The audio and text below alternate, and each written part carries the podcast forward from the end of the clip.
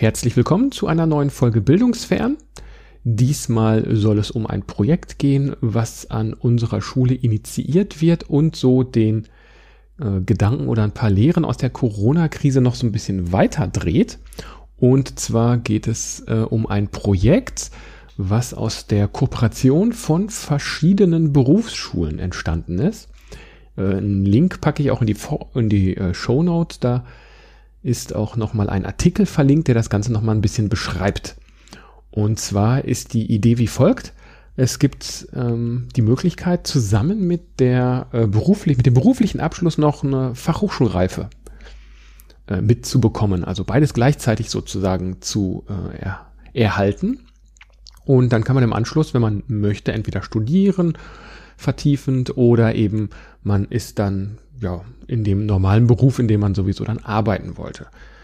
Das war immer so ein bisschen schwierig, das Ganze zu koordinieren, weil das Interesse dann immer so pro Schule ein bisschen mau ausgebildet war. Ähm, viele hatten eben kein äh, Interesse daran, weil sie sowieso schon genug zu tun hatten mit ihrer Ausbildung oder weil sie gar nicht angestrebt haben, noch äh, nach der Schule weiter zu studieren. Und deswegen gab es dann immer nur so eine Handvoll von Schülern, die das machen wollten. Und ja, dann hat es sich nicht so richtig gelohnt.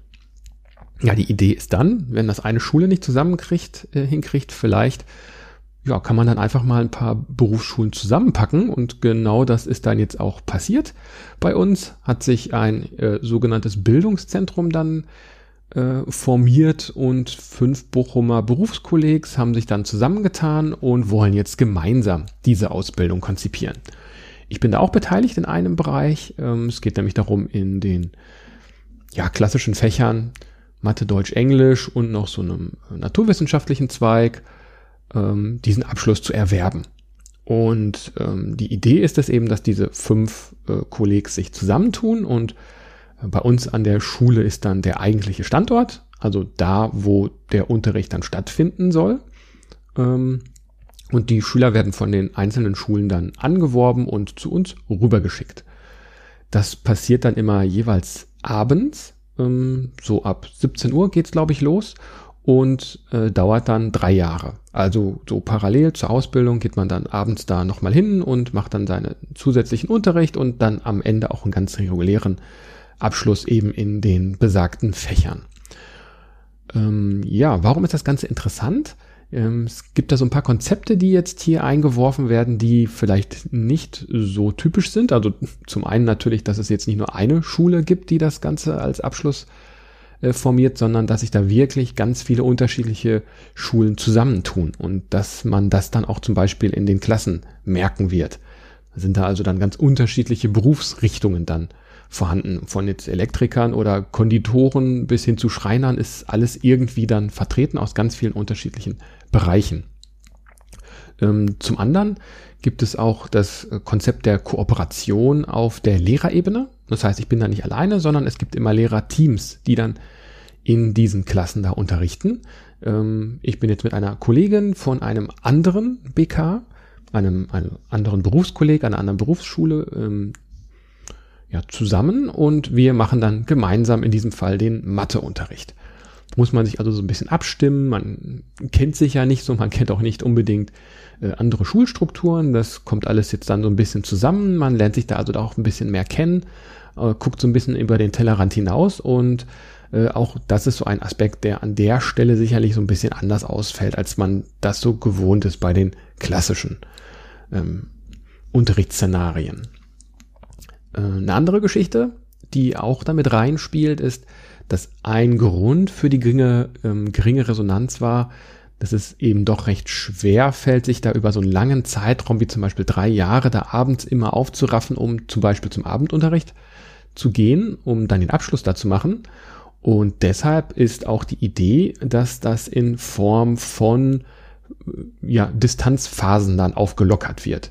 Also, dass man entweder die ganze Zeit über oder in Abschnittsweise sagt, nee, jetzt bleibt mal zu Hause, wir machen das aus der Ferne, wir haben die Infrastruktur, wir machen das jetzt, ja, so, so wie wir das im Lockdown gelernt haben und vielleicht auch geliebt haben äh, oder zumindest wertgeschätzt haben und deshalb soll es dann immer so ein bisschen abwechselnde Phasen geben, je nachdem, ähm, wie das dann auch angenommen wird von den jeweiligen Schülern und Schülerinnen. Das wollen wir dann am Anfang erstmal so ein bisschen ausprobieren. Am Anfang ist es sicherlich gut, um sich erstmal so ein bisschen kennenzulernen und um auch so eine persönliche Beziehung aufzubauen, ähm, dass man sich wirklich vor Ort trifft. Das soll jetzt nach den Herbstferien dann losgehen. Aber zum Beispiel Phasen, wo dann zum Beispiel Köche unglaublich stark eingespannt sind, etwa zum Beispiel das Vorweihnachtsgeschäft, habe ich jetzt eben so gelernt. Da haben die wohl eigentlich, eigentlich genug zu tun und haben da nicht unbedingt noch Lust, abends dann dahin zu gehen. Äh, vielleicht auch verkehrstechnisch dann schwierig in der Bochumer Innenstadt oder ja generell irgendwie so auf den Straßen unterwegs zu sein, wenn Weihnachtsmärkte, Geschäfte wieder geöffnet haben. Man weiß das ja nicht, wie es dann so weitergeht, dass man dann zum Beispiel überlegt, ja okay, vielleicht kann man dann im Dezember zum Beispiel so eine Distanzphase dann einbauen. Das wird sich jetzt so ungefähr anbieten. Ja, wie das Ganze dann weiterlaufen wird, wird sich dann jetzt so langsam zeigen. Also es läuft jetzt gerade an und ich bin auf alle Fälle mal gespannt, was sich daraus ergibt. Es gibt auf jeden Fall viele Möglichkeiten für Experimente und äh, Dinge auszuprobieren.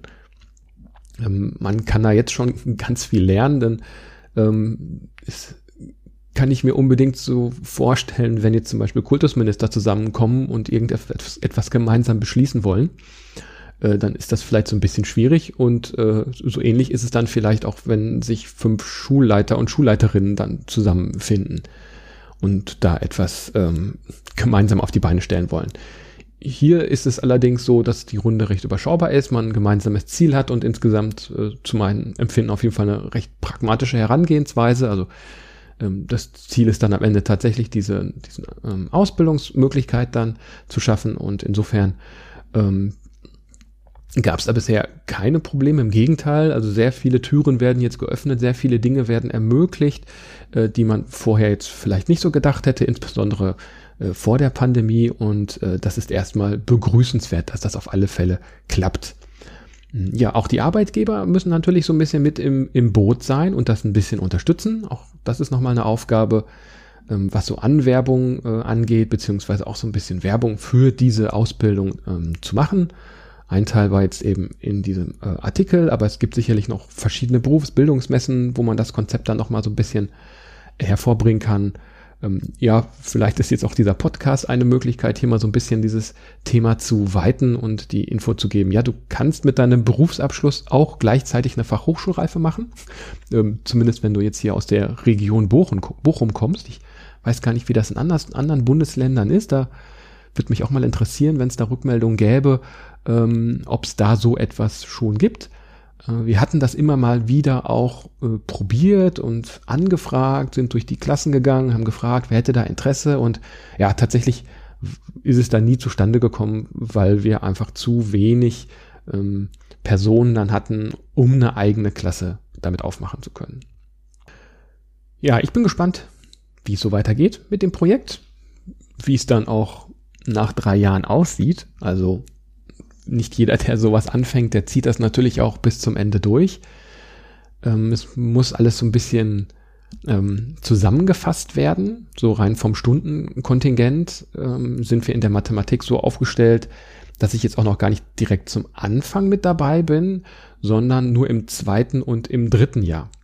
Mm, zu Beginn gab es Überlegungen, dass man sagt, nee, wir machen das über drei Jahre und dann aber nur 14-tägig und im letzten Jahr dann aber wöchentlich und ja, dann waren aber die Sorgen dann doch zu groß, dass das einfach nicht funktionieren würde und haben dann gesagt, nee, das, das Fach muss irgendwie wöchentlich unterrichtet werden und deswegen fängt es dann eben aber auch erst im zweiten Jahr an. Sicherlich eine gute Entscheidung und äh, damit bin ich dann auch insgesamt recht zufrieden und kann jetzt auch am Anfang erstmal so ein bisschen gucken, was die Kollegen und Kolleginnen da für Erfahrungen sammeln mit den Klassen, wie das Ganze denn so funktioniert, auch hm, was so ein Bildungsgang angeht, der jetzt eben über verschiedene Berufsschulen hinwegläuft, wie das mit Zeugnissen, mit Klassenlehrerschaft, mit Fehlzeiten, all diesem Krempel dann aussieht, äh, Versetzungsgeschichten und so weiter.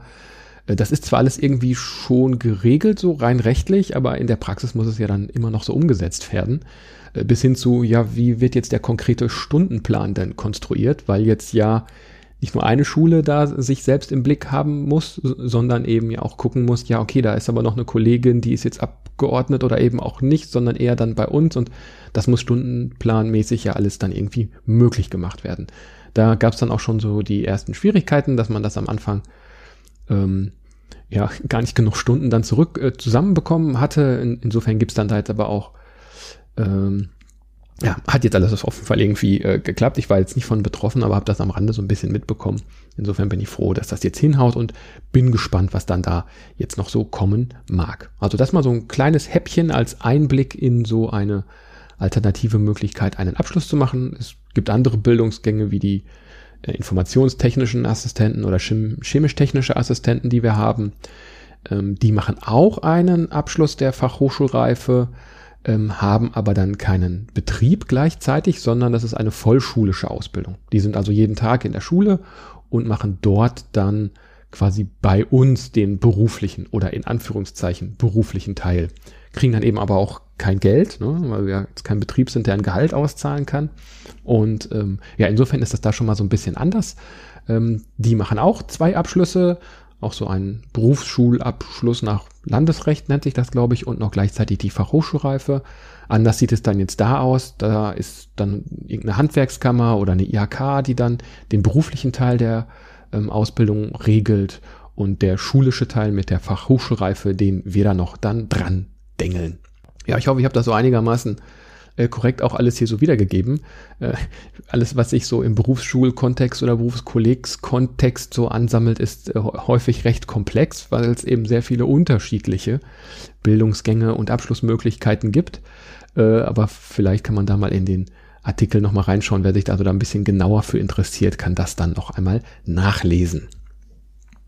Ja, ich hoffe, euch geht es soweit gut und äh, ja, wir haben jetzt hier im Moment bei uns Herbstferien, ist jetzt die zweite Woche, die sind jetzt auch bald herum. Danach geht's dann weiter ähm, mit dem gewöhnlichen Unterricht, ähm, vielleicht sogar ohne Masken. Überlegungen gibt's dazu, ja, beziehungsweise auch schon konkrete Vorstellungen. Äh, schauen wir mal, wie es weitergeht. Getestet soll werden, soll wohl auch noch bis in den Winter hinein, also bis äh, Weihnachten ist das, glaube ich, angesetzt. Wobei bei uns auch schon festzustellen ist, dass viele Tests gar nicht mehr nötig sind, weil die Klassen äh, ja schon in irgendeiner Form geimpft oder genesen sind. Also zumindest im IT-Bereich kann man das schon feststellen, dass es da wirklich nur noch Einzelpersonen sind, die sich da diesen Tests noch unterziehen. Ansonsten ist der große Teil äh, jeweils geimpft. Ich glaube, wir sind da sogar auch über dem Bundesdurchschnitt. Also irgendwie sind dann die Schüler bei uns dann doch klüger oder irgendwie eher in der Lage, sich da impfen zu lassen, als das äh, sonst in der Bevölkerung der Fall ist. Das freut mich natürlich erstmal zunächst, ähm, weil ich dann ja eben auch sehe, dass ich da mit diesen ganzen Tests nicht mehr weiter zu tun habe. Ansonsten hoffe ich, dass es euch soweit gut geht, ihr gesund und munter bleibt äh, und auch weiterhin seid. Ähm, ja, was gibt's sonst noch zu sagen?